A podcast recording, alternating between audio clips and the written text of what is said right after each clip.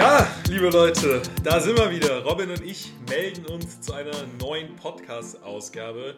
Ja, wir haben jetzt eben im Vorlauf, ich sehe, der Timer läuft schon seit fünf Minuten, wir haben uns eben noch über unsere Fußballkarriere unterhalten in der bunten Liga in Marburg. Unfassbare Zeit, Robin. Muss ich jetzt, ich habe es jetzt unange also ich habe es nicht angekündigt, Robin, dass ich das jetzt mit reinpacke, aber ich, ich muss es nochmal kurz ansprechen. Also was wir beide da auf dem Platz zusammen erlebt haben, Wahnsinn, oder? Das war äh, eine Wiedergeburt, was wir da teilweise hatten. Das war, was wir, was wir da für Schlachten geschlagen haben, das kannst du keinem erzählen. Das kannst du vielleicht in einem Ölgemälde irgendwann mal zusammenfassen, aber selbst das kommt dann nur grob dran. Die Realität sah wesentlich schöner aus. Also Anmut und Grazie ähm, kannst, du, kannst, du keinem, kannst du keinem erklären, da muss dabei gewesen sein. Ja, bunte, ja, Liga, also, bunte Liga, ganz kurz für die all die es nicht wissen, es ist quasi so eine, so eine Spaßliga, wo jeder mit Fußball spielen kann, wo der Fokus, sage ich mal, ein bisschen mehr ja, auf die Flasche gerichtet ist, äh, als auf das sportliche Geschehen. Aber wir haben es ernst genommen, wir hatten unseren Spaß. Und ja, darüber haben wir uns auch mehr oder weniger so ein bisschen kennengelernt. Also, bunte Liga kann ich jedem nur ans Herz legen, wer mal die Chance hat, da mitzukicken. Auf jeden Fall eine Wahnsinnserfahrung. Macht wahnsinnig viel Spaß, außer im Zweikampf gegen mich, das muss man schon sagen. Ähm, da sind äh, viele Leute, ich weiß nicht, ob, ob da beim Cuppings irgendwie, ob ich da ein eigenes, ob ich da ein eigenes Regal freigespielt habe für die Leute, aber auch Fabrice, äh, was du da für Sprints über den Acker gezogen hast. Ähm, das ist das Einzige, das, was ich ist, konnte. Das gerade auslaufen. Das ist unfassbar gewesen. Also gerade deine Präsenz vor einem Strafraum. Ähm, dass ich am Ende ohne Saisontor äh, also dass ich die Saison am Ende ohne Saisontor beenden musste, das ist, ist ja zweitrangig. Ne? Also, ja, da diskutieren wir auch gar nicht drüber. Das wird, äh, kehren wir unter den Tisch. Im Wesentlichen deine Präsenz auf dem Platz, das war zehnmal wichtiger. Danke. Äh, als, als, als du gegen Liverpool am Tor standst, habe ich mich neu verliebt. da habe ich mir also, 40 Grad Fieber ins Tor gestellt. Eduard Aber... Mendis äh, Schwager war das. oh Gott, oh Gott. Ja, hatten wir, hatten wir jetzt eben viel aufzuarbeiten. Und ich denke, der Spieltag, Robin, der gibt auch echt einiges her. Erst einmal Herzlichen Glückwunsch zur deutschen Meisterschaft, Robin. Neunte, neunte in Folge, neunmal in Folge bist du jetzt deutscher Meister mit dem FC Bayern München geworden. Aber ich muss auch ehrlich sagen, äh, ja, nach der Vorstellung gegen Gladbach kann ich auch nur meinen Hut ziehen, Robin. Du hast es mir, ich glaube, vorgestern oder gestern gesagt, so eine Vorstellung hast du selten gesehen, der Bayern. Ja, ich glaube, das war mit Abstand äh, das beste Spiel in dieser Saison und äh, das war dann eben nochmal diese, diese ganz klassische Machtdemonstration, die in jeder Saison irgendein Team dann abbekommen muss. Aber man muss auch wirklich sagen, die Mannschaft hat sich derart in Rage gespielt und Gladbach komplett konsterniert. Ich weiß nicht, was da, was da mit der Mannschaft los ist. Aber es war tatsächlich wirklich aus Münchner Sicht war es eine Hommage an die Bundesliga. Das war, ähm, das war nochmal eine Signatur. Ähm, ist jetzt die neunte die Meisterschaft, die, die neunte Meisterschaft. Ich, ja, gut, es ist halt, es wäre schön, wenn es ein bisschen spannender wird. Ja. Ich beschwere mich jetzt auch nicht, aber ja, ich weiß nicht, ob das jetzt hier die komplette Dekadenz ist, aber nach, wenn du jetzt, jetzt seit neun Jahren äh, zuguckst, wie diese Mannschaft äh, mehr oder minder problemlos Meister wird, ähm, ja, also mhm. da wünschst du dir tatsächlich auch in der Sebener Straße, dass mal jemand vorbeifährt und äh, eine Mannschaft auslädt, die sagt, okay, gut, wir nehmen das jetzt mal an, aber das haben wir ja auch vorher schon thematisiert, dass ähm, wir weder von, von Dortmund noch von Leipzig hören, ja. ähm, wir wollen Meister werden, sondern heißt nur, ja, da fehlt da, fehlt die, die, ähm, die, weiß ich nicht, die, die, die Mühe, dass man das irgendwie schaffen kann, da fehlt irgendwie äh, die Liebe zum Sport, dass man das schaffen will. Mir geht es auf den Senkel, ich will das nicht hören. Das ist, wenn, wenn du vor dem, vor dem ersten Spieltag schon sagst, wir können es nicht schaffen, ähm, ja, gut. Ja, Weiß nicht. Ist dünn, aber ähm, ich freue mich einfach über die Meisterschaft. Das ähm, sehr, sehr schön. Ja, ja das beschreibt ja auch so ein. Ja, absolut. Das beschreibt auch so ein bisschen das Dilemma. Ich meine, du bist mit 100% Leidenschaft Bayern München-Fan, Robin. Ich habe dich erlebt, wie du, wenn Bayern spielt, erstmal wird der, das Sofa wird im, ja, in dem entsprechenden Winkel vom, vom Fernseher platziert und im Prinzip bist du über die gesamte Spielzeit nicht wirklich ansprechbar, weil du, du spielst quasi mit. Also ich habe selten jemanden erlebt, selten einen Fan erlebt, der quasi mitspielt. Also du spielst wirklich mit.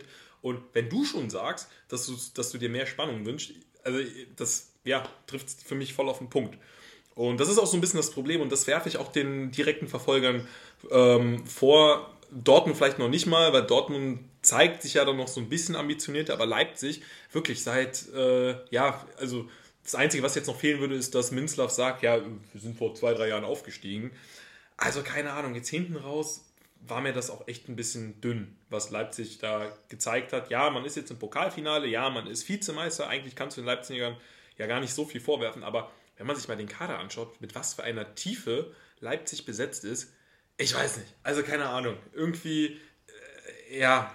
Das, das ist ja der Hauptpunkt, wenn man, wenn man ähm, sich die Kader anschaut und sieht die Qualität, dann ist es eigentlich, muss ich eigentlich erwarten können, dass Dortmund und Leipzig ähm, einen Anspruch anmelden und vor allem auch einen ernst gemeinten, nicht irgendwie immer dieses dröge Hin- und Hergeschiebe, wo es dann irgendwie nach drei Siegen heißt, ja, eventuell könnten wir das ja dann doch schaffen. Ja ähm, ja, gut, das kannst du vielleicht in Hamburg am Fischmarkt machen, aber das war es dann auch. Ähm, das ist irgendwie, das glaube ich diesen Mannschaften nicht, das glaube ich den Trainern nicht, das glaube ich auch den Spielern auf dem Platz nicht. Ähm, und da fehlt dann einfach irgendwie dieser Schritt.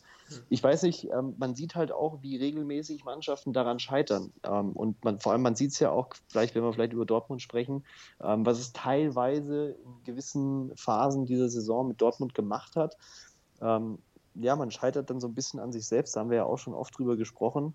Offensichtlich sind diese neun Jahre jetzt äh, in München dann doch eine Hausnummer, ähm, die für viele offensichtlich wie so ein, wie so ein, ja, wie so ein Status quo gilt, ähm, ja. dass, man, dass man einfach nicht in der Lage ist, 34 Spieltage bis zum Ende zu sagen, wir können deutscher Meister werden und das auf dem Platz auch irgendwie ähm, dem Zuschauer anzubieten. Ja.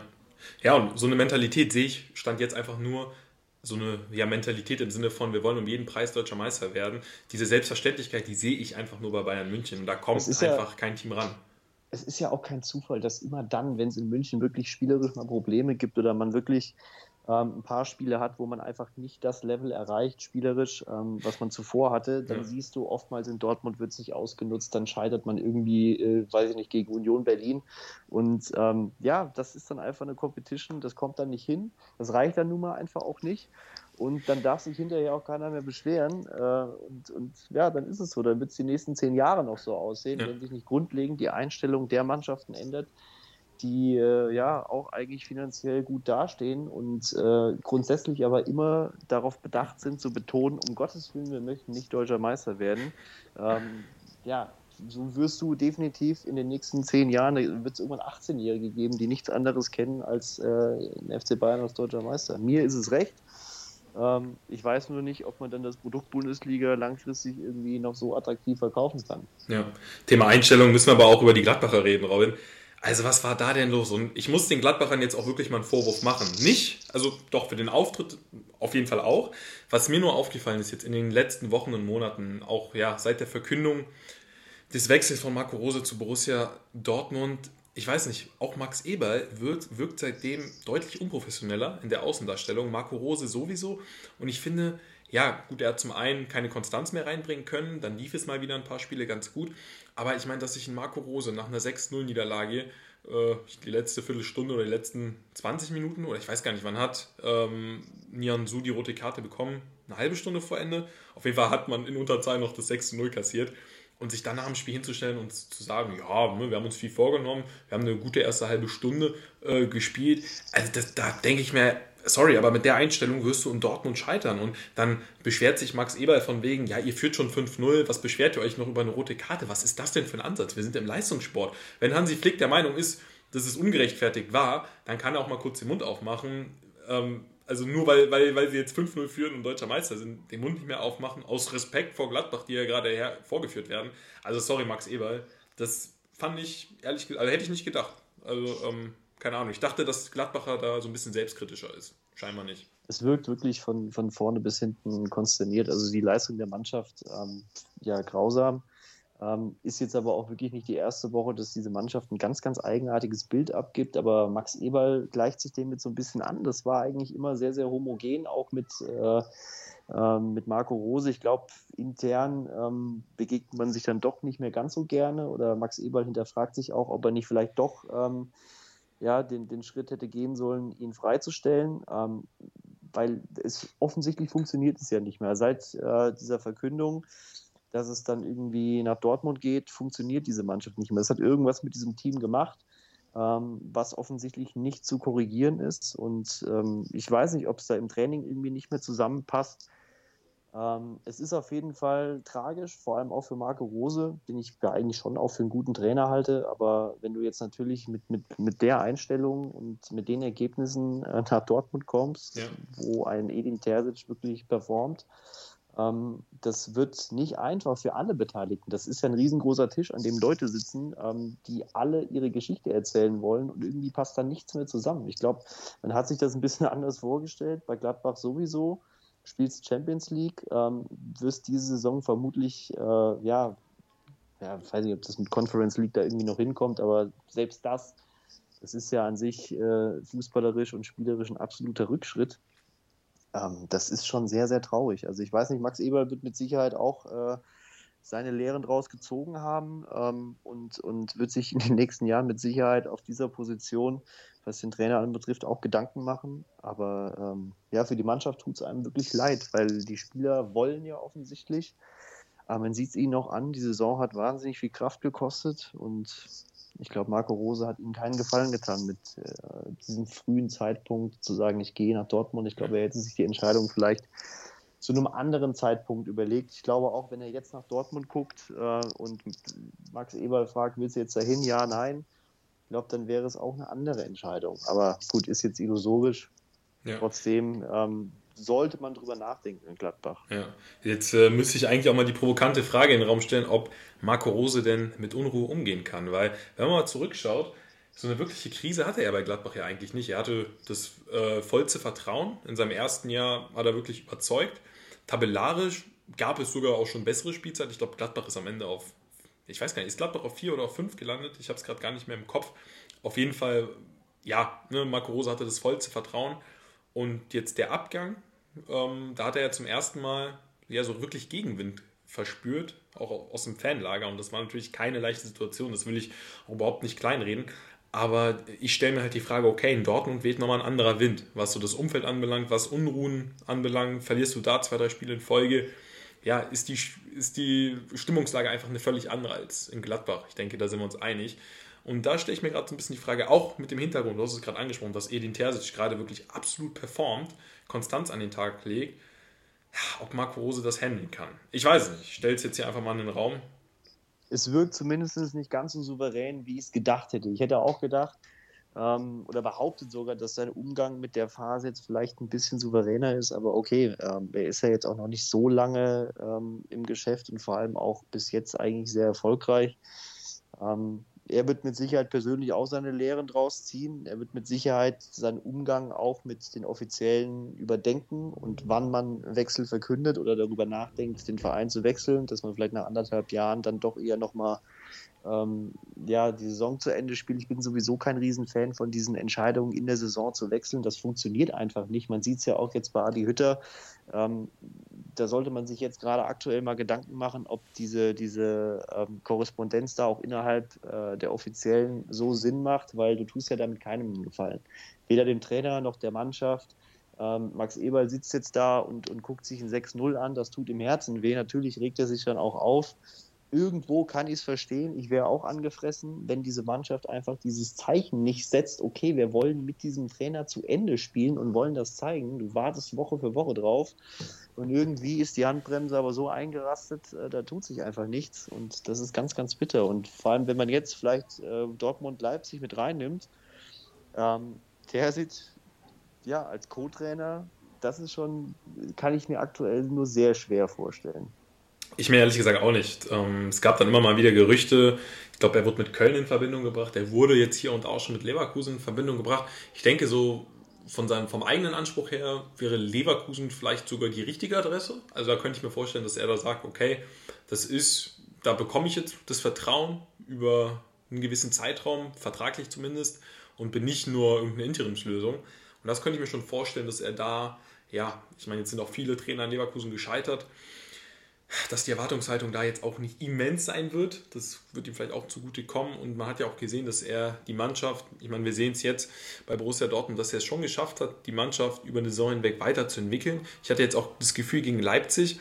Leipzig hat streckenweise das Spiel dominiert, aber die Dortmunder wirkten dann letzten Endes doch einen Tick abgezockter. Also, und das war anfangs überhaupt nicht der Fall. Anfangs, als Terzic übernommen hat, wirkte die Mannschaft auf mich sehr verunsichert. Sie hatte nicht mehr so wirklich den Glauben in sich. Dortmund war plötzlich, ich meine, unter Favre war Borussia Dortmund ja schon eine klare Nummer zwei mit Titelambitionen. Also, wenn du Borussia Dortmund gesehen hast, dass du, ja, haushoher Favorit. Ne? Natürlich nicht auf dem Level mit Bayern München, natürlich nicht derselbe Status wie Bayern München, aber das war für dich eine ganz klare Nummer zwei. Und dann, als Favre wegging unter Terzic, war das irgendwie nicht mehr so wirklich Borussia Dortmund, meiner Meinung nach. Das war dann, ja, man musste sich dann gegen die Teams von unten abmühen, viele Unentschieden, ja, ob man überhaupt Euroleague spielen äh, wird in der kommenden Saison, da standen auch lange Fragezeichen.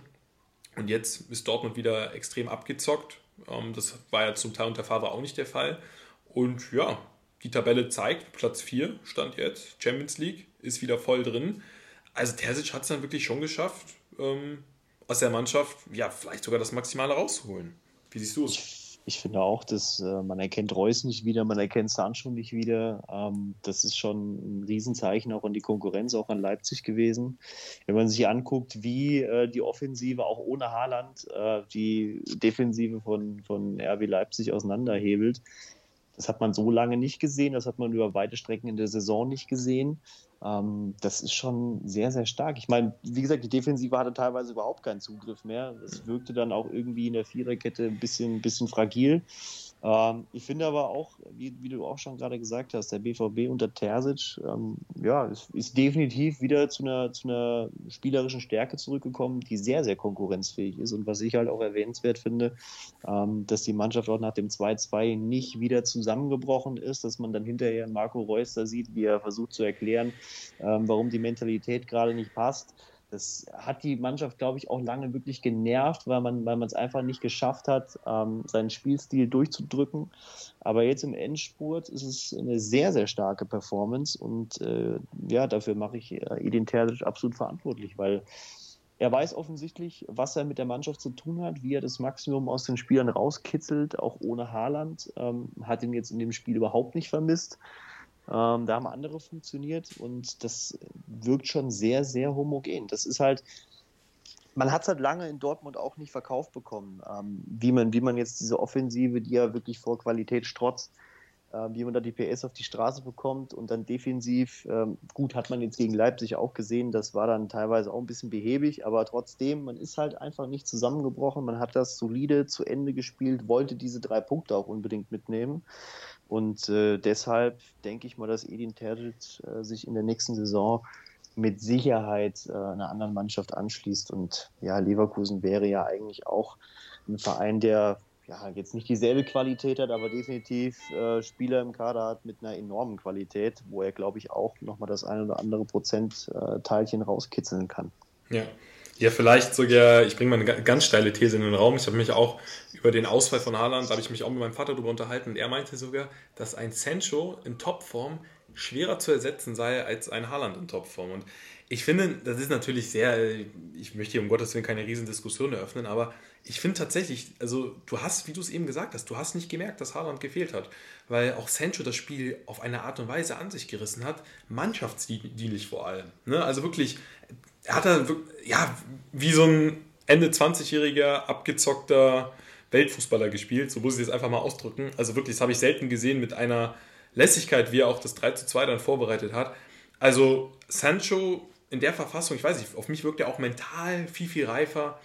Ja, eigentlich kaum zu ersetzen. Ich, und ich habe auch das Gefühl, dass er Mitspieler wie Reus einfach auch besser macht und dann kannst du so einen Ausfall von Haaland einfach auch kompensieren. Natürlich ist Dortmund auf Haaland langfristig angewiesen, keine Frage, aber da siehst du eben, dass ein Sancho dann eben vielleicht doch dieser Unterschiedsspieler ist. Ich meine, Duell gegen Leipzig, es geht für Dortmund wirklich um einiges. Das war bei weitem kein unwichtiges Spiel. Jetzt auf das Pokalspiel müssen wir auch nochmal schauen. Wer weiß, äh, was wir da nochmal von Sancho sehen. Aber ja, für mich, also ich freue mich wirklich für den Jungen, weil es war dann ja auch lange Zeit so ein bisschen unruhig um ihn. Dann hat man ihm vieles auch abgesprochen, aber ich finde, er hat jetzt wirklich auch mal Herz gezeigt und ähm, ja, das ist sehr lobenswert. Auch nach der Verletzung ähm, hat echt gebraucht, um in die Saison zu kommen und jetzt ähm, ja, zeigt er wieder seine ganze Klasse und warum auch diese Summen über ihn kursieren ähm, in den letzten Monaten, in den letzten es Jahren. Wirkt, es wirkt sehr reif auch von ihm. Ich glaube, er hing zeitweise wirklich ein bisschen in der Luft. Auch in einer Phase, wo jetzt äh, viele andere Spieler auch nicht funktioniert haben. Da hat äh, niemand irgendeinen in Szene setzen können. Man hat es ja teilweise auch an Marco Reus gesehen. Ähm, das hatte dann wirklich wenig mit äh, Fußball aus dem obersten Regal zu tun.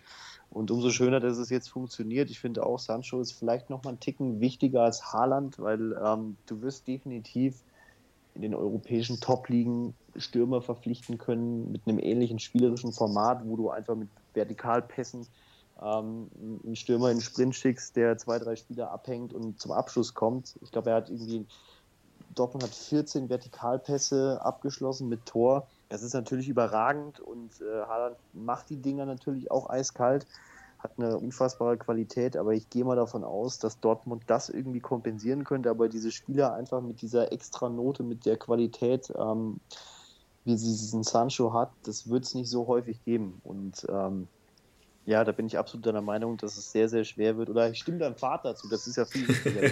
Der Mann hat recht. Der Mann hat recht. Absolut. Hat, hat mir scheinbar ein bisschen was in Sachen Wissen mit auf den Weg geben können. Nein, aber ich fand das auf jeden Fall ein sehr interessanter Ansatz, auch einfach mal drüber zu, diskutieren. Äh, natürlich äh, ist Haaland ein Weltklasse-Spieler und der wird seinen Weg gehen, vielleicht irgendwann mal ja, Weltfußballer, Weltfußballer werden, darüber müssen wir überhaupt nicht reden. Aber es geht einfach um die, es ging mir genau einfach jetzt mal um die Rolle von Sancho, weil ich schon gemerkt habe, dass er eigentlich fürs Dortmunder Spiel nicht zu ersetzen ist. Und da bin ich auch mal gespannt, was sich Dortmund da einfallen lässt. Er hat ja noch Vertrag, wobei, ja, keine Ahnung, wie das jetzt ausschaut, ob er in der nächsten Saison wechselt, ob er danach wechselt. Bin ich gespannt. Dortmund hat es geschafft in den letzten Jahren, sowas zu kompensieren, auch wenn es dann eben nicht für die deutsche Meisterschaft gereicht hat. Ähm, in Sachen jungen Spielern konnte man immer mal wieder was aus dem Hut zaubern bin ich auf jeden Fall gespannt, auch wie Marco Rose die Spieler eingliedert. Ich weiß ja jetzt nicht, bei, ja, bei, bei Gladbach hat Marco Rose ja auch nicht so mit diesem typischen Stoßstürmer agiert. Also bin ich gespannt auf jeden Fall, ähm, wie da das Zusammenspiel auch mit Haaland. Ich meine, gut, Favre hat sich dann auch äh, hat dann irgendwann auch in den sauren Apfel gebissen, muss man ja auch fairerweise sagen. Haaland passte, ähm, als man ihn damals aus Salzburg geholt hat, ja eigentlich überhaupt nicht ins System von Favre. Ähm, gut, Favre konnte da seine Sturheit so ein bisschen ablegen und hat ihn dann auch wirklich super eingegliedert. Bin ich aber gespannt, wie das unter Rose funktionieren wird. Ja, für Rose wird es definitiv sehr schwer, vor allem wenn man sich überlegt, ähm, dass der Druck natürlich riesig ist. Sollte Haaland bleiben, sollte Sancho bleiben. Die werden sich mit Sicherheit überlegen, ob sie nach England gehen, ob sie nach Spanien gehen. Muss man dann gucken, wie es da finanziell aussieht. Ich glaube, Real kramt irgendwie in der untersten Schublade noch ein paar Euro. Ähm, das ist dann immer so eine Sache in, in England. Ja, die Art und Weise, wie City da Meister geworden ist und jetzt im Champions League-Finale steht, da ist auch nicht viel Platz im Kader. Also, wenn sie bleiben sollten, hat Rose da auf jeden Fall einen Katalog voll Arbeit vor sich liegen, ähm, mit dieser Mannschaft deutscher Meister zu werden. Du musst es quasi werden, weil eine dritte Saison werden die mit Sicherheit nicht dranhängen. Oder für Sancho wäre es dann die fünfte, vierte, ja. fünfte, ich weiß es gar nicht. Ähm, viel länger werden sie nicht bleiben und wenn dann kein Titel auf dem, auf dem Tisch steht, ähm, dann werden die Koffer gepackt. Ja. Deshalb wäre das eine sehr, sehr entscheidende Saison und wie gesagt, der Druck für Marco Rose ist wirklich unfassbar. Ist immens, klar. Aber wer weiß, vielleicht kommt er, vielleicht kann er den ja standhalten. Uns auch einfach und äh, ja. ja. es gibt dann zum nächsten Jahr kein zehntes Jahr, keine Dekade. Ja. Äh, Zumindest ein offener Titelkampf wäre doch schön. Wenn's, ich meine, wenn es am letzten Spieltag entschieden wird und Bayern deutscher Meister wird, ich denke, da wird keiner in Dortmund äh, mit dem Finger auf Rose zeigen. Ich glaube, wenn das das Szenario ist, dann kann Marco Rose sich auf die Schulter klopfen. Ja, das denke ich nämlich auch. Das denke ich nämlich auch. Wer sich momentan ja, eher nicht so auf die Schulter klopfen kann, Adi Hütter, Robin, du hast es eben schon angesprochen, Frankfurt droht gerade so ein bisschen alles zu verspielen. Gut, die Euroleague ist ja schon sicher und das ist ein beachtlicher Erfolg. Also da kann man wirklich wieder nur den Hut vorziehen, was die Eintracht über die Säulen weg gezeigt hat und ich freue mich auch wirklich wieder auf die Eintracht international. Aber wenn es jetzt am Ende nichts werden sollte mit der Champions League, Ah, es wäre schon bitter. Also ich glaube, die, die Frankfurter werden schon extrem enttäuscht, hatten lange echt, ja, sieben Punkte äh, zeitweise Vorsprung auf die Dortmunder. Und jetzt, ich meine, das Restprogramm, ich, zumal sie ja gegen die guten Teams wirklich performt haben, aber das Restprogramm hatte es ja jetzt auch nicht so unsich. Ich hatte gegen die Mainzer jetzt auch schon ein schlechtes Gefühl aus Frankfurter Sicht. Ich dachte mir schon, oh Gott, mh, hm, ob das was gibt. Und so war es dann am Ende.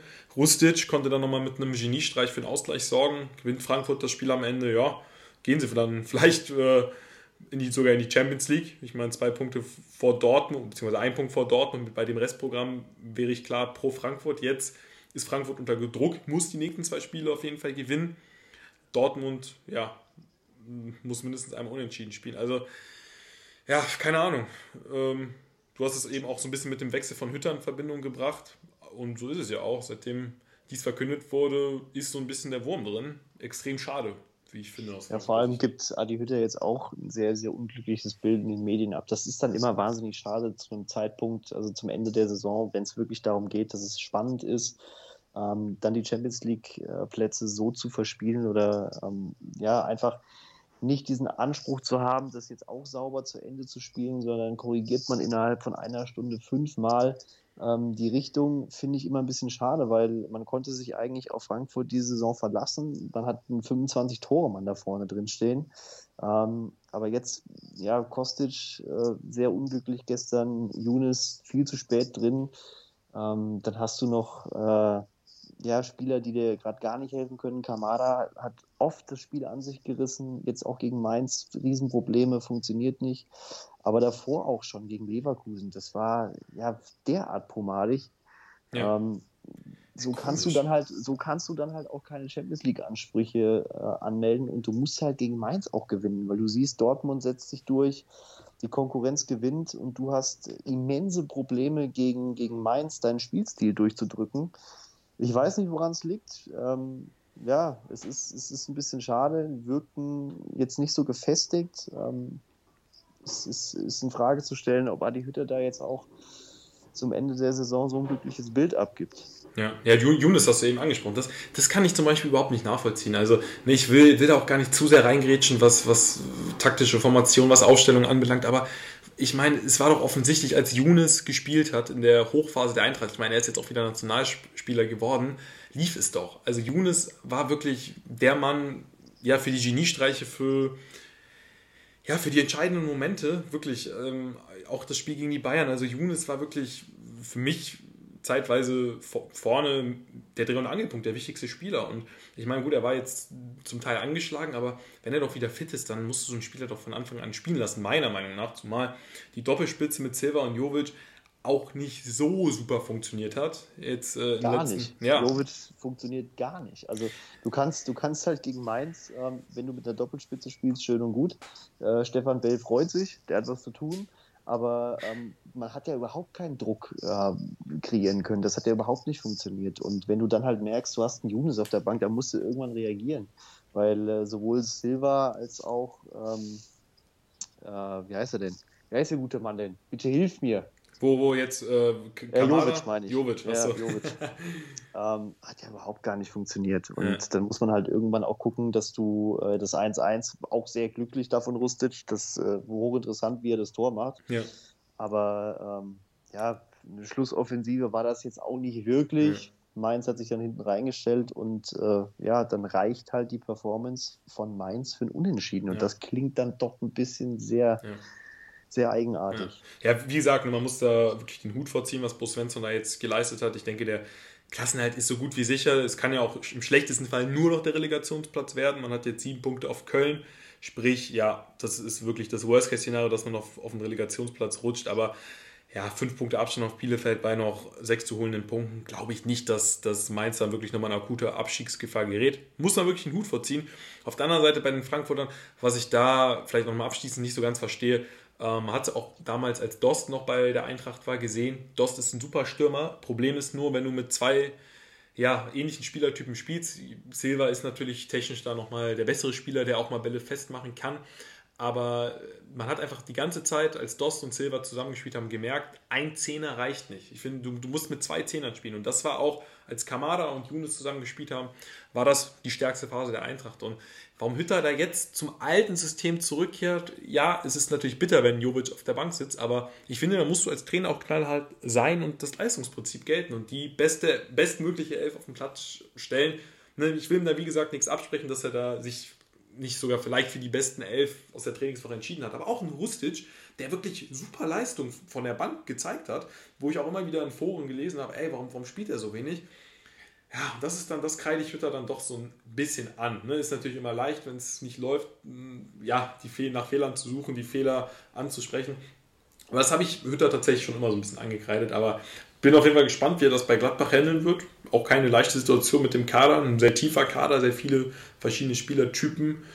Wird auf jeden Fall eine Herausforderung bei Borussia Mönchengladbach und ja, kann man. Ich würde würd sagen, bei der Eintracht müssen wir jetzt, glaube ich, abwarten. Es ist ja unterm Strich, wie du jetzt auch am Anfang schon gesagt hast, dann trotzdem eine erfolgreiche Saison, die dann Absolut. in der Europa League endet. Das ist völlig okay. Es ist halt schade, dass man den Champions League Platz gerade jetzt ein bisschen verspielt. Ähm, aber wie gesagt, Mainz als Team absolut unerschütterlich gerade. Also mental sehr, sehr stark. Mhm. Ähm, ist eine Einheit auf dem Platz und vor allem auch wahnsinnig präsent. Also das ist halt wirklich ob das jetzt Standards sind, ob das äh, Passspiel ist, sehr, sehr präsent, sehr wach. Und das sind eigentlich Tugenden, die man der Eintracht über die ganze Saison ähm, zusprechen kann, die jetzt gerade fehlen. Und ja, gut, es ist, es ist schade. Und wie du schon gesagt hast, auch die Wechsel von der Bank. Da kann man beispielsweise jetzt einen Querverweis zu Wolfsburg gegen Union. Ähm, Brekalo saß jetzt häufig auf der Bank ähm, und kommt dann für Yannick Gerhardt ins Team, der in den letzten Spielen dann doch eher unglücklich gewirkt hat. Ja, und Brekalo macht halt drei Dinge. Und das ist halt so das Ding, wo du als Trainer oder wo Oliver Glasner eine Entscheidung trifft, ähm, der natürlich auch einen sehr, sehr breiten, tiefen Kader zur Verfügung hat und ähm, hat damit ein absolut glückliches Händchen bewiesen ja. und äh, die richtige Entscheidung getroffen. Und das gehört für mich dann dazu, wenn du dort oben spielen willst. Ja. Ähm, und du weißt ja auch bei Union, das ist eine defensiv sehr organisierte Mannschaft mit den absolut richtigen Tugenden, trotz der zweiten Saison jetzt in der Bundesliga. Und das ist so der Punkt, wo ich dann sehe, okay, Jörg Schmatke, Oliver Glasner, man hat schon oft über die Konstellation gesprochen, ähm, dass es jetzt nicht ja, die große Haute Couture ist, ist klar, aber trotzdem, ähm, Oliver Glasner trifft Entscheidungen und das führt am Ende zu einem 3-0 und das ist äh, absolut okay. Und ja. da sind die Wolfsburger dann vielleicht in Frankfurt dann, dann doch diesen Schritt weiter, dass selbst wenn der Trainer ein bisschen unter Druck steht oder immer wieder auch vom ähm, Geschäftsführer dann so ein bisschen ähm, den Druck in die Schuhe geschoben bekommt, ähm, zeigt er, dass er die richtigen Entscheidungen treffen kann oder ja. weiß, welche er noch zu treffen hat. Ja, das ist so ein bisschen verkehrte Welt in Wolfsburg, ne? Also es ist quasi, äh, weiß ich nicht, äh, je mehr Unruhe, desto besser läuft es sportlich. Das ging ja, das ging in der Hinrunde ja schon los, wo eine Schlagzeile rauskam von wegen, ja, Glasner vor dem Aus. Und dann, ich kann mich daran erinnern, dann hat Wolfsburg gegen Hoffenheim gespielt und eine unfassbare Leistung gezeigt. Wirklich Hoffenheim da äh, eine Halbzeit lang zumindest an die Wand gespielt, das Spiel auch gewonnen. Und dann kam Wolfsburg richtig in Fahrt. Also da, ist, ich, ich weiß, das war relativ früh in der Vorrunde, da wackelte Glasner das erste Mal, weil es halt, genau, du hast angesprochen, dieses Verhältnis zu Jörg Schmatke angekreidet war. Und ey, keine Ahnung, jetzt während der Saison wieder, dann gab es das Treffen mit Hansi Flick, wo Glasner ihm dann gesagt hat, von wegen, er wüsste, was er tut, er hätte schon eine Entscheidung getroffen. Ähm, dann hat man Glasner ja auch nochmal selbst zu, zu, seinem Verhältnis zu Jörg Schmatke gefragt und hat er ja auch relativ deutlich gesagt, ja, äh, dass sie jetzt äh, nicht unbedingt befreundet sind. Aber sportlich, ja, find, findet man die richtige Antwort. Und ich finde, das ist ja auch völlig okay, dass man sich jetzt nicht, also ne, wir hatten das Beispiel mit Köln, dass, dass man da nicht irgendwie jeden Tag Schnitzel essen geht mit seinem, mit, mit seinem Sportdirektor. Das ist völlig okay. Die müssen sich doch jetzt nicht äh, in die Arme fallen jeden Tag der sportliche Erfolg gibt ihnen recht. Und da finde ich, kann man Jörg Schmatke auch keinen Vorwurf für machen, dass er sich vielleicht mit dem einen oder anderen Trainer verscherzt. Der Erfolg gibt ihm recht. Wolfsburg wird in der nächsten Saison Champions League spielen, da, ich, da lege ich mich jetzt einfach mal fest. Und ja, bin gespannt. Sieht ja so aus, als würde Glasner dann gehen, wo er hingeht, ob er vielleicht sogar zur Eintracht geht. Bin ich auch wieder gespannt, wer nach Wolfsburg kommt. Aber das ist auf jeden Fall unfassbar, vor allem wenn man schaut, jetzt auch über die zwei Jahre mit Oliver Glasner, hat er es wirklich geschafft, aus einem stabilen defensiven Grundgerüst die Mannschaft vor allem offensiv weiterzuentwickeln. Also du konntest es wirklich beobachten, wie die Mannschaft anfangs noch immer, ja, dem Gegner mal den Ball überlassen hat, geschaut hat, dass sie defensiv gut stehen und nach und nach über, diese, über die zwei Spielzeiten hinweg, ähm, jetzt gerade halt auch in dieser Spielzeit, haben sie wirklich versucht, die Initiative zu ergreifen, schönen Fußball zu spielen, ja, ballbesitzorientierten Fußball mit vielen Passstaffetten, Veros super in Szene gesetzt. Also du siehst wirklich eine extrem positive Entwicklung gerade in der Offensive und ja, völlig verdient, wenn es dann am Ende mit der Champions League klappt. Ja, vor allem, man sieht, am Anfang hat man immer wieder das System von Glasner ein bisschen hinterfragt und hat ihm angekreidet, dass man jetzt noch nicht wirklich einen Stil erkennt. Ich finde aber, mit, äh, mit welcher Konsequenz sich Wolfsburg in dieser Saison auch immer wieder Räume freispielt, gerade hinter den Sechsern oder hinter der Acht, das ist schon sehr, sehr konsequent. Die kommen eigentlich immer durch, ja. lassen den Ball sauber laufen. Ob das jetzt ein Maxi Arnold ist, der wirklich eine überragende Saison spielt, oder ob das wirklich die Spiele auf den Außen sind, sehr, sehr konsequent. Und ähm, das ist dann auch völlig okay, dass man dann sagt, es geht Richtung Champions League. Und ich weiß nicht, vielleicht haben Jörg Schmatke und Oliver Glasner die professionellste Geschäftsbeziehung, die es jemals im Fußball gegeben hat. Ja. Ich kann es dir nicht sagen. Es ist auch amüsant, dass gerade bei Wolfsburg sowas funktioniert. Das würde ich irgendwie anderen Mannschaften vielleicht noch ja, ja. Kann Dortmund sich mal eine Scheibe bei Absch von abschneiden. Beispielsweise wäre das der richtige Schritt, ja. Aber ähm, ja. ja. es ist ja auch schön, dass die Spieler da offensichtlich ihre Meinung zu haben und offensichtlich ja. äh, die, die ähm, jetzt nicht viel drum quatschen, sondern auf dem Platz zeigen, ähm, für wen sie spielen. Ähm, sehr, sehr professionell, es scheint zu funktionieren und weiß ich nicht, vielleicht sagt Jörg, okay, komm, da hängen wir noch eine zweite Saison dran und ja, begegnen uns einfach nicht so häufig im Flur, weil dann scheint es offensichtlich zu funktionieren. Ähm, Alle sind wenn, zufrieden. Wenn, wenn, wenn Glasner sagt, nee, das falle ich nervig, dann irgendwie auch nicht mehr aus. Ähm, ich weiß nicht, ob wir jetzt in den nächsten Jahren wahnsinnig viele Bekenntnisse zu Trainern hören werden. Ich glaube mhm. nicht. Also es macht auch überhaupt keinen mhm. Sinn. Es sind sehr, sehr schwierige Zeiten, auch sportlich schwierig. Jetzt kommt eine EM.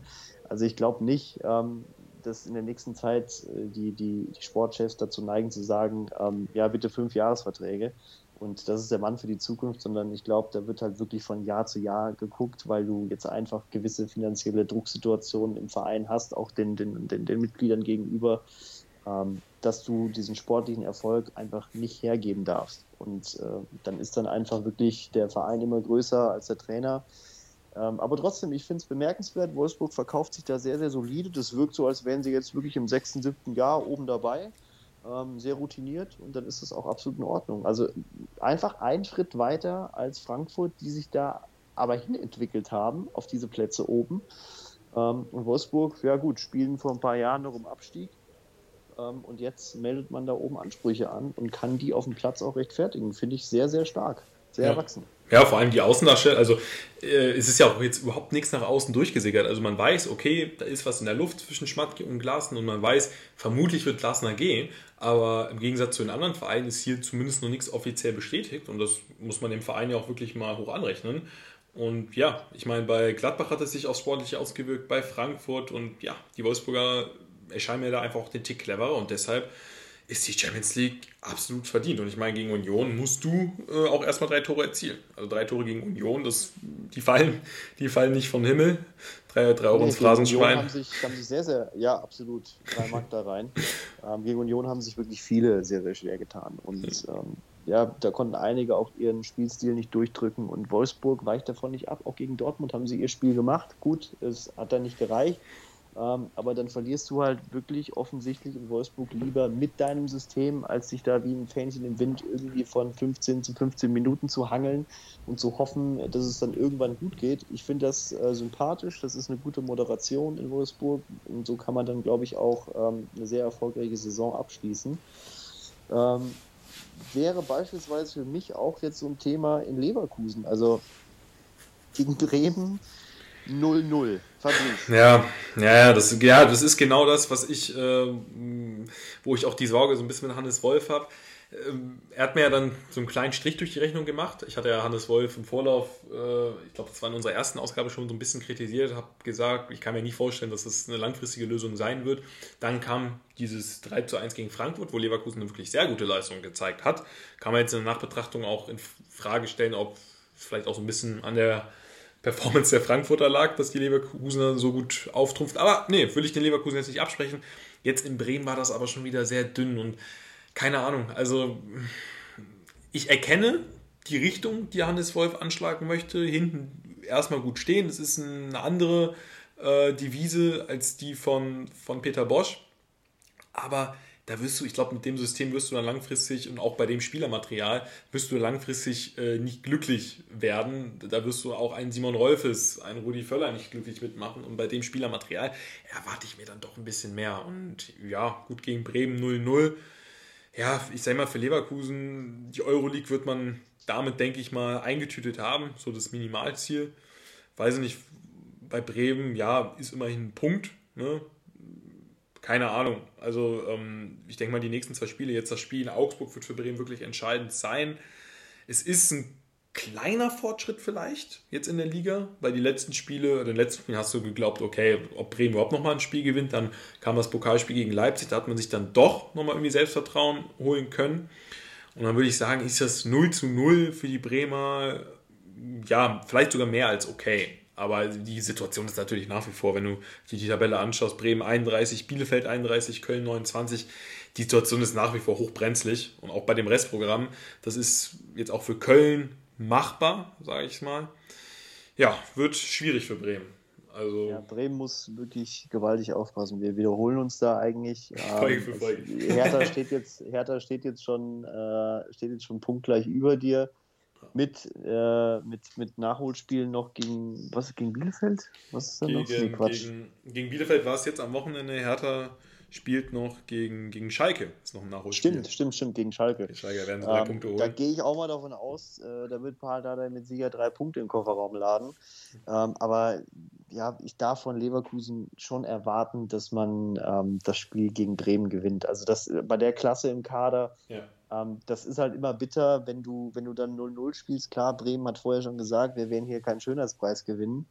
Ähm, aber trotzdem, Pavlenka starke Leistung und, und, und Leverkusen ganz grundsätzlich, was ich da nicht verstehe, ähm, die sind mit drei, vier Leuten teilweise im Strafraum, aber verspielen da irgendwie die Chancen auf eine Art und Weise, die ich mir da nicht erklären kann. Da kannst du auch keinem Trainer einen Vorwurf machen, sondern irgendwie scheitern die Spieler in der Offensive offensichtlich gerade ein bisschen an der Situation ich glaube auch, der Auftritt dieses Jahr international, der war sehr ärgerlich. Ähm, ist eine ganz unrunde Saison für Leverkusen, aber trotzdem musst du schon gegen Bremen gewinnen. Also das gerade, wenn ich mir die Offensive auch angucke, ähm, muss es eigentlich gehen. Ich verstehe Schicks Rolle nicht so ganz. Ähm, aber gerade Bailey hat in den letzten Wochen eigentlich sehr, sehr gute Leistungen abgerufen, auch eine Mordsleistung gegen die Eintracht abgerufen.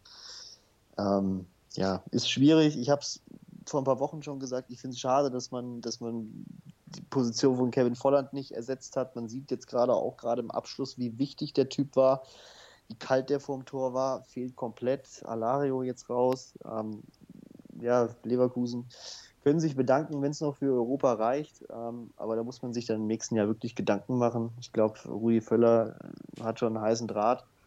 Ja. Ähm, es muss aber definitiv was passieren. Und bei Bremen, ja, ist ein glücklicher Punkt. Ich glaube, Pavlenka hat das Ding gut festgehalten. Ähm, sehr glücklicher, glückliches Unentschieden. Ähm, sind wichtige Punkte. Also wenn du das Ding verlierst, was absolut gerechtfertigt gewesen wäre, spielerisch, ähm, sieht es noch bitterer aus, weil die Arminia auch starke Leistungen.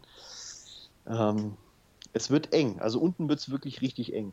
Ja, kurz vielleicht nochmal zu Schick. Ich, ich glaube, vielleicht hat, hat Leverkusen sich von Schick auch dann noch einen Tick mehr spielerische Klasse erwartet. Ich habe manchmal das Gefühl bei Schick, ich mag ihn eigentlich sehr vom Spielertyp. Nur ich habe das Gefühl, dass Leverkusen da vielleicht auch ein bisschen, ja, mehr mit gerechnet hat, dass man, also dass man mehr mit ihm fußballerisch agieren kann. Ich glaube, er ist dann vielleicht doch zu viel Mittelstürmer, zu viel Stoßstürmer.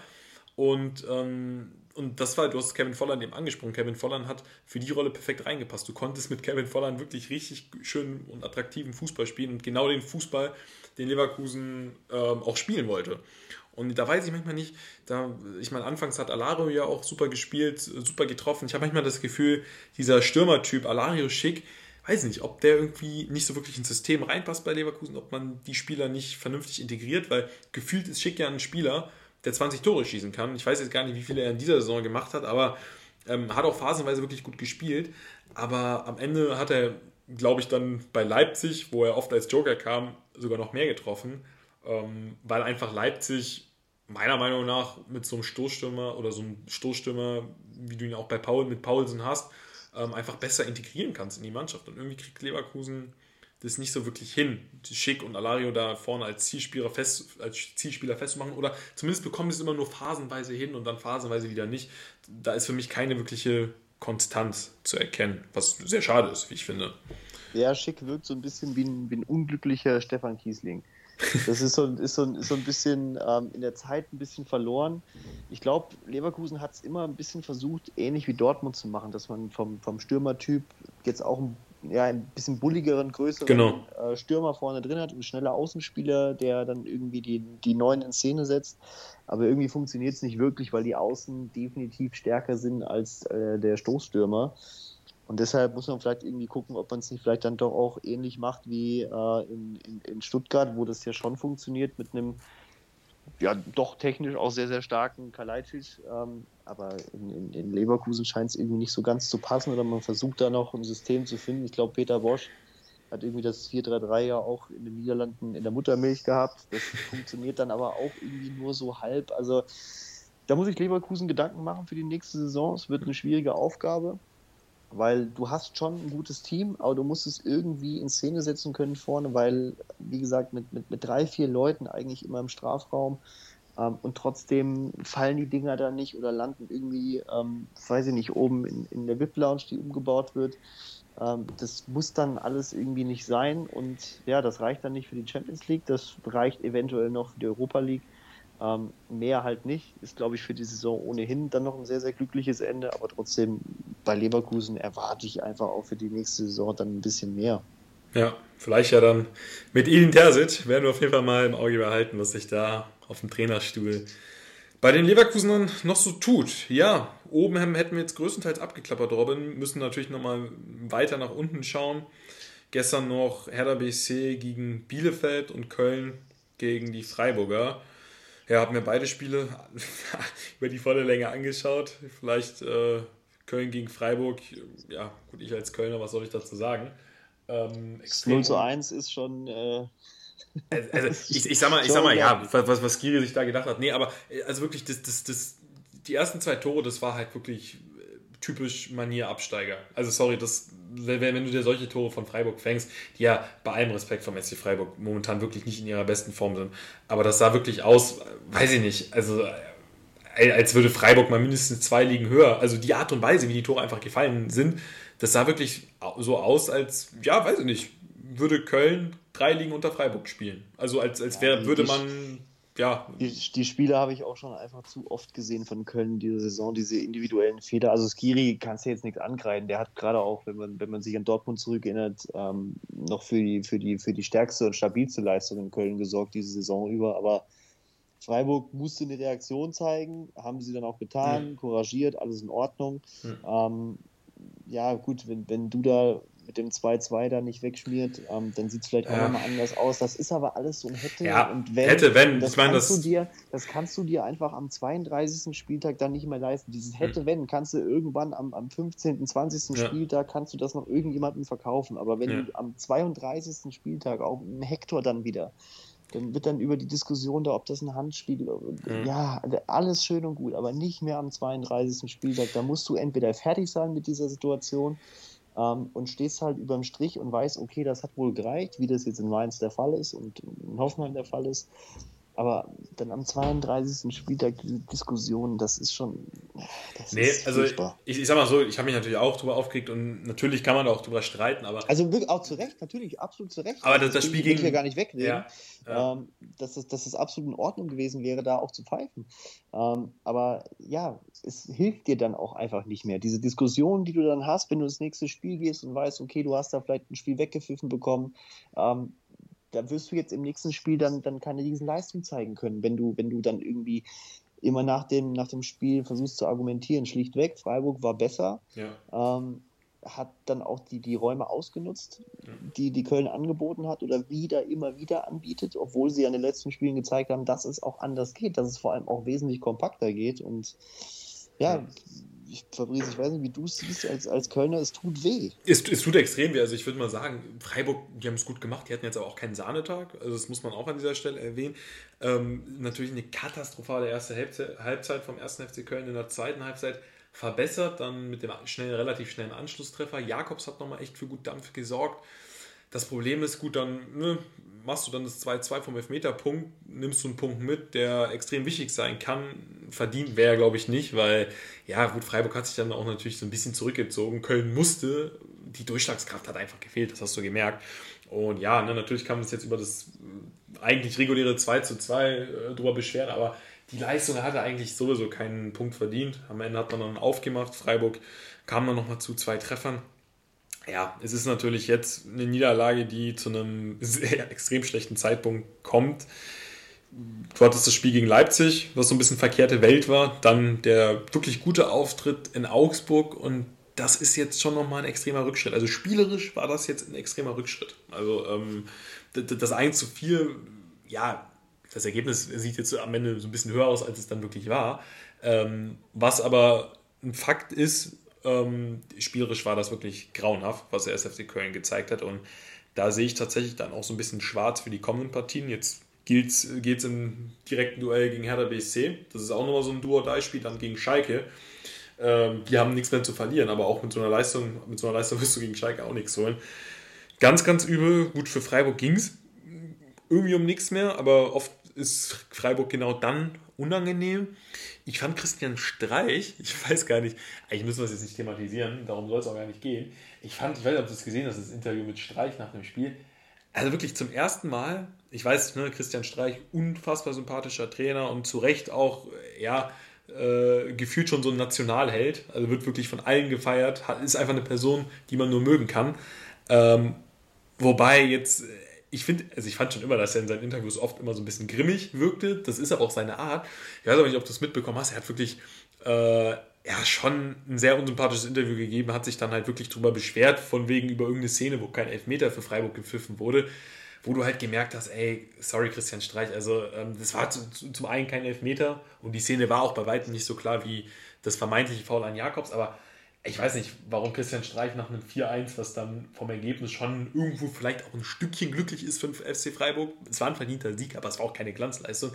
Sich dann nach dem Spiel hinzustellen und dann noch über irgendwas zu lamentieren, dann hat er sich mit dem Reporter noch angelegt. Keine Ahnung, ich hatte das jetzt irgendwie auf dem Herzen, fand ich, war ein sehr unsympathisches Interview von Christian Streich. Wir loben ihn ne, für seine Aussagen, aber ich finde, jetzt hat er auch mal das Bedürfnis, ihn zu kritisieren. Äh, natürlich mag ich ihn trotzdem, ne? keine Frage, aber ich finde, das sollte man dann auch mal fairerweise ansprechen. Kleiner, ja, kleiner glaub, Gedankenausflug. Es war ein ganz bitterer Tag für Köln, das ist natürlich klar. Und das Ergebnis, wie gesagt, die zwei Tore hinten raus, ja, okay, muss dann irgendwie aufmachen, ist in Ordnung. 1 zu 4 ist ein bisschen zu hoch.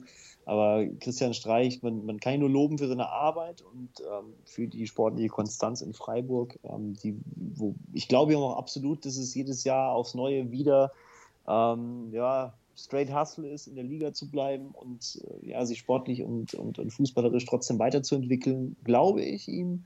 Aber trotzdem, medial ist das teilweise von Christian Streich dann, dann immer so ein bisschen von einem anderen Planeten. Ähm, ist schwierig, den Mann da irgendwie zu vermarkten, aber andererseits, ja, er macht das jetzt auch schon mit, mit, mit so einer Konstanz. Das ist dann auch in Ordnung und äh, ja, ist ja auch irgendwie sympathisch, äh, auch wenn es manchmal rüberkommt ähm, ja. wie aus einer anderen Zeit ein bisschen. Aber ich glaube, er meint es dann wirklich auch genauso. Der regt sich ja auch Klar. vom Herzen über, über die kleinsten Kleinigkeiten Absolut. auf. Und ich glaube, er liebt diesen Verein, er liebt die Art und Weise, wie seine Mannschaft ähm, Spiele gewinnt und kriegt halt auch immer äh, Riesenprobleme, wenn sie Spiele verlieren. Äh, weil ihm das nicht passt und das macht ihn sympathisch, aber äh, ja. ich verstehe absolut, was du meinst. Das ist dann äh, bei manchen Spielen, ja, wäre es besser beraten, wenn man da vielleicht irgendwie jemand anderen zum Gespräch ja. bittet. Ähm, ich, ich, ich kaufe ihm das auch voll ab, ich kaufe ihm das auch voll ab, dass er das so meint und das ist halt auch seine Art. Ich finde es ja manchmal dann doch so ein bisschen drüber, also wie gesagt, das waren halt normale, es ging dann irgendwie darum, dass äh, Alex Schüter von The Zone war das, er hatte wohl verstanden, dass äh, Streich Zähne zeigen gesagt hat und es, er meinte aber wohl eine Szene. Also er hat quasi das Wort, der Reporter hat das Wort Szene und Szene wohl irgendwie falsch verstanden oder Streich hat es Wegen Dialekt ist das. Wegen das Dialekt, okay. keine Ahnung, ne? passiert ja. Äh, aber da hat der Streich dann wirklich irgendwie den da zur Sau gemacht, von wegen, ja, schauen Sie sich nochmal an. Irgendwie. Und da dachte ich mir, komm, ne? der hat sich dann sogar entschuldigt, der, der Reporter. Und das, das fand ich wirklich ein bisschen unsympathisch. Und ich finde, ne, wir loben Christian Streich immer in den höchsten Tönen. Und ich finde, dann muss man sowas aber auch mal ansprechen. Ne? Also das Ahnung. gehört dann auch dazu. Du musst halt dazu. trotzdem auch dann, dann nach einem Sieg oder nach einer Niederlage musst du dann trotzdem ähm, die Sachen da bei den Medien trotzdem professionell wegmoderieren und äh, dann ja auch mit einer gewissen Ernsthaftigkeit ja. dann angehen. Ich verstehe, dass es viele nervt, viele Spieler wird es auch nerven. Ähm, ich ich glaube, es gibt wenig Interviews von mir nach der bunten Liga, die verloren haben, die, äh, die, die man hätte verkaufen äh, können oder als Hörbuch verkaufen können. Das, oh Gott, was da in den Chats, was da in den Chats geschrieben wurde, Robin, das äh, Gottes Willen. Ja.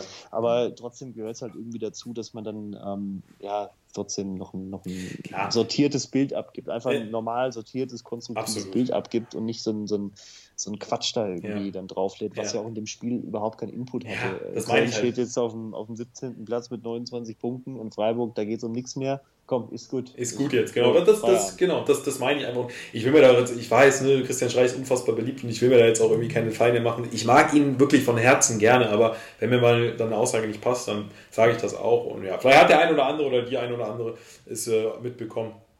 Äh, genau, weil ich auf jeden Fall mal falls es für die Conference League reichen sollte für Christian Streich, dann muss er, muss er sich mal Gedanken machen über, über sein Dialekt. Ja. Oder, das wird dann interessant, aber wird interessant. ein sympathischer Kerl und ich glaube, das ist auch einfach genau der richtige Ach, Ich mag den Dialekt auch extrem gerne. Ich würde, wenn, wenn ich so reden könnte, ich würde es ich, ich würd, ich feiern.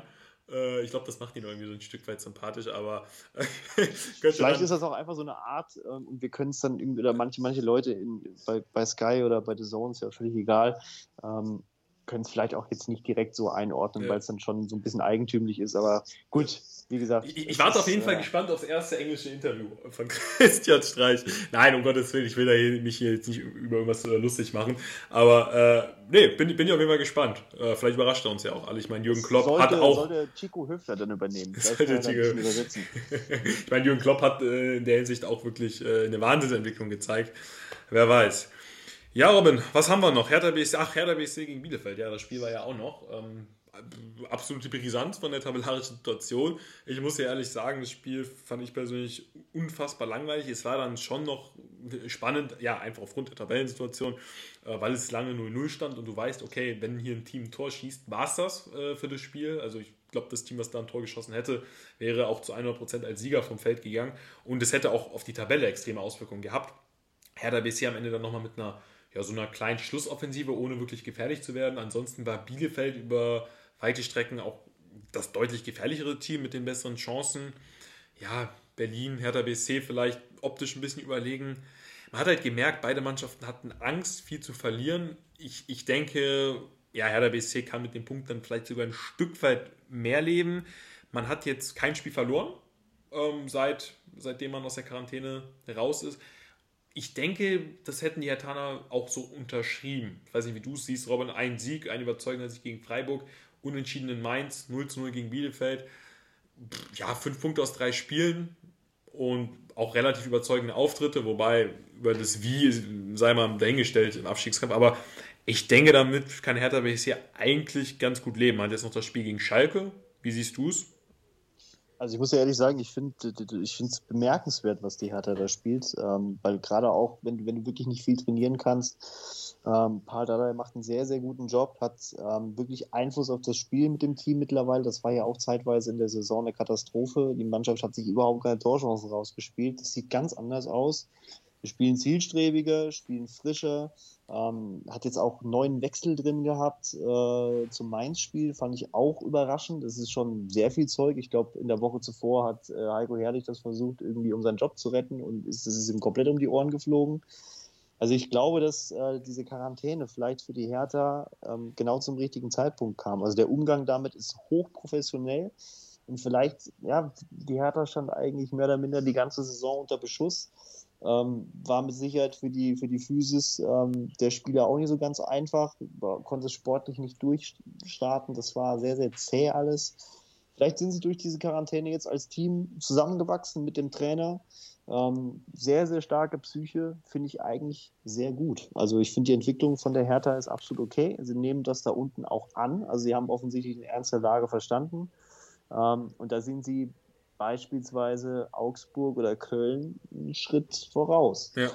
Wenn man jetzt auf die Tabelle guckt, ist es halt, ja, haben sie sich eine gute Ausgangsposition erarbeitet. Platz 14, 31 Punkte. Äh, hast noch ein Spiel weniger. Und ähm, ja, Schalke hast du vor der Brust. Ich gehe mal davon aus, dass du das Spiel dann schon gewinnst.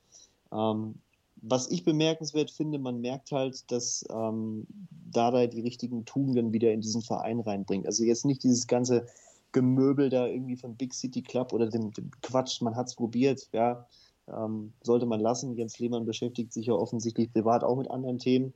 Ähm, ja, ich denke mal, man hat sehr, sehr, eine sehr, sehr enttäuschende Leistung gezeigt über die Saison und korrigiert das jetzt auf eine Art und Weise, die ich sehr bemerkenswert finde. Also ja. Ja. gerade in der Offensive, ähm, das wirkt schon ein bisschen homogener, auch wie man zusammen spielt.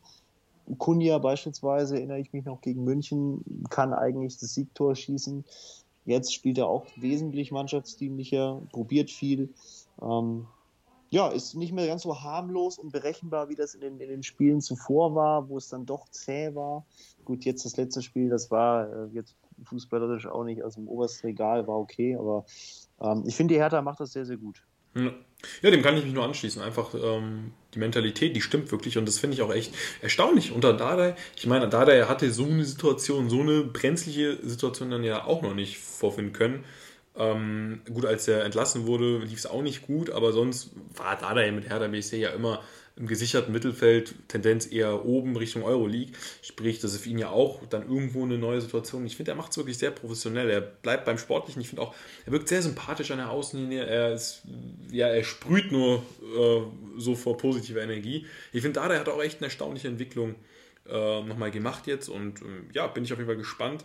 Ich drücke RWC auf jeden Fall die Daumen, dass sie, weil das, wie du es gesagt hast, das war natürlich eine sehr unangenehme Situation mit der Quarantäne. Dafür ich glaube, das war, war tatsächlich genau das Richtige für diesen, ja. für diesen Verein. Ja. Also Im Nachhinein so, so hart das klingt, ja. also das klingt, das klingt jetzt total ähm, ja, despektierlich, so meine ich es aber gar nicht, sondern diese Quarantäne hat, glaube ich, den Spielern auch ein bisschen geholfen, vielleicht ein bisschen Abstand zu gewinnen von diesen ganzen Tiraden, die von Anfang bis äh, jetzt wirklich Spieltag 30 da auf dem Tisch lagen, die ja von einer Katastrophe in die nächste geschlittert ist. Ein Trainer, Labadia, funktioniert nicht. Klinsmann schreibt Bücher privat, die auch nicht so ganz falsch waren. Also da war so viel Quatsch ja. dabei und sehr wenig Sport dabei, ähm, dass du jetzt vielleicht einfach in, in der Zeit ähm, wirklich auf Null drehst. Du hast jemanden dabei, der den Verein kennt, ähm, der die Spieler kennt, der auch, glaube ich, ein hohes Ansehen genießt. Und das ist, glaube ich, die einzige Chance jetzt gewesen, dass dieser Verein nicht sang- und klanglos absteigt, wie das schon mal der Fall war, sondern wirklich jetzt die Zeit nutzt und ähm, ja, Kompliment an äh, sowohl Physis und, und äh, Psyche wirkt sehr in Balance. Zum ja. allerersten Mal in dieser Saison. Ja, ja man ist beim Wesentlichen. Es sind alle gesund, das ist natürlich auch die Hauptsache. Und ja, man ist jetzt auf jeden Fall gewappnet für die nächsten Spiele und kann gegen Schalke wirkliche Big, Big Three Points holen für den Big City Club. Bringe ich es doch nochmal rein. Oh, bin, bin gespannt. Es klingt, es, klingt doch einfach, es klingt doch einfach so wunderschön. ja, muss, muss man mal lachen, wenn man es sagt, oder? Nein, Quatsch. Spaß ich ich glaube auch, Lars Windhorst muss, muss langsam auch selber drüber lachen. Ich glaube, ja, ich wenn, mein... wenn, du so viel Kohle äh, nimmst und, und, und, und schmeißt sie in den Verein und findest dich wieder auf, auf Platz 14, spielst zum Abstieg und nennst ja. den Verein Big City Club, ich glaube, da muss man dann schon bei der muss nächsten Jahreshauptversammlung schon mal, schon mal sitzen und eine Sektschorle aufmachen und drüber lachen. Das ist ja interessantes Projekt. Ja. Ja, apropos Sektscholle, die würde, wenn wir ja dann auch mal zum Abschluss kommen, die würden die Augsburger auch gerne öffnen. 33 Punkte. Es wird aber nochmal wirklich brenzlig. Jetzt kommt Bremen nächste Woche, also beziehungsweise am nächsten Spieltag. Ähm, ja, auch die Augsburger sind noch nicht durch. Wer hätte es gedacht? Wechsel von Weinziel, ja, gut, war jetzt erst ein Spiel. Ähm, beziehungsweise war Weinziel, nee, herrlich. Äh, die das Köln-Spiel war noch unter herrlich. Ähm, ja, es brennt lichterloh beim FCA hat sich schon verbessert gezeigt jetzt gegen den VfB. Ja, gut.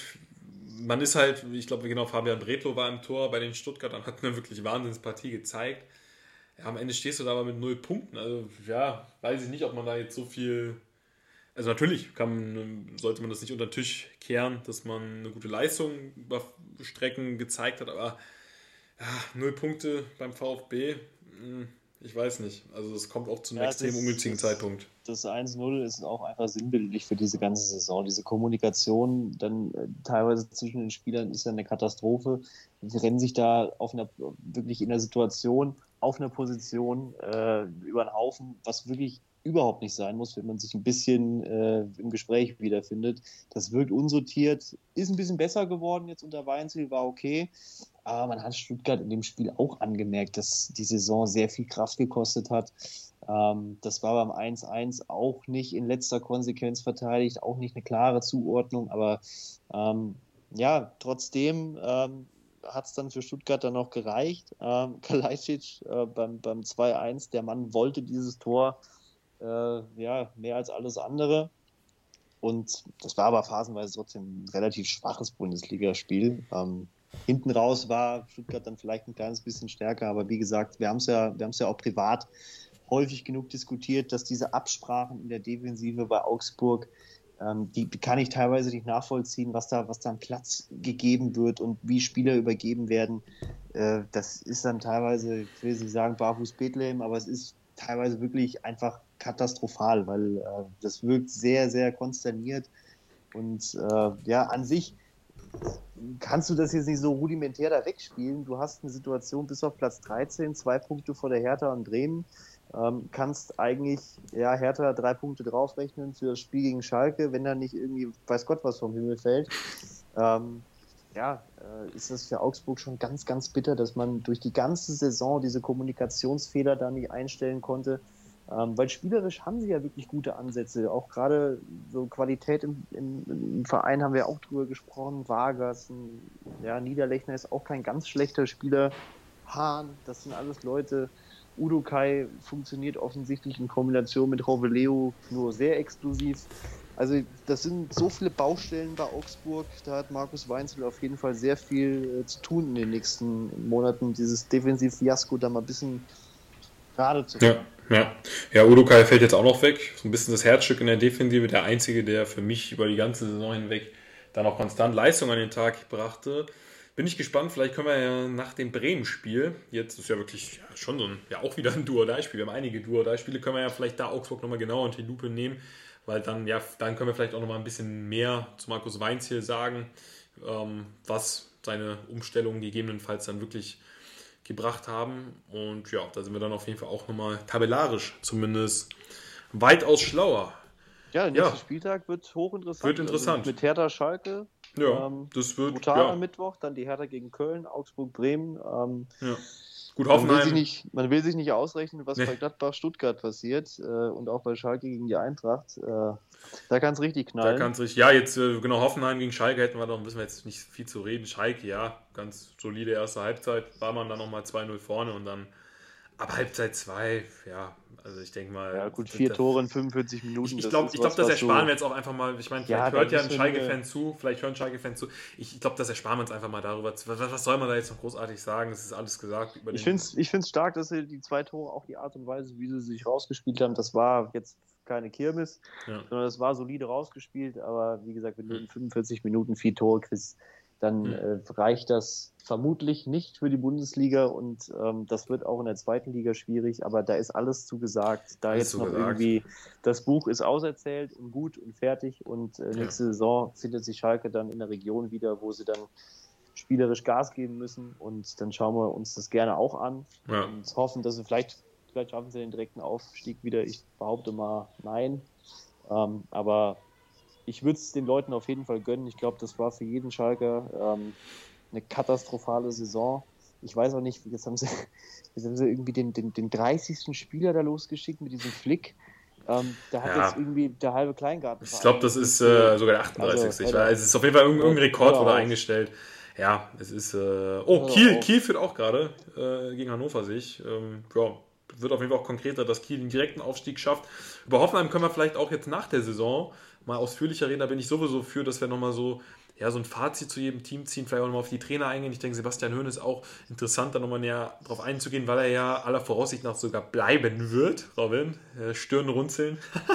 Nein, ähm, ja, finde ich auf jeden Fall spannend. Ich meine, über Hoffenheim äh, müssen wir jetzt diese auch nicht mehr großartig reden. Äh, nach oben, nach unten geht da nichts mehr. Ähm, unspektakuläre Saison, die auch fast noch in Richtung Abstiegskampf geriet.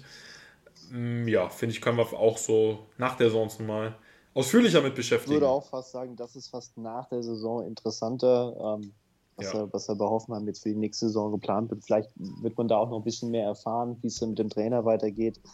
Ähm, manchmal ist es ja wirklich auch in der ersten Saison extrem schwierig. Der kommt aus der dritten Liga, kommt in die erste Liga. Das ist ein Riesenschritt und man hat auch gemerkt, so, man hat die Handbremse einfach wirklich über die ganze Saison nicht lösen können. Ähm, vielleicht weiß man nach der Saison in der, in der, in der Nachbetrachtung, weswegen und kann es ändern. Sind wir gespannt, können wir uns anschauen.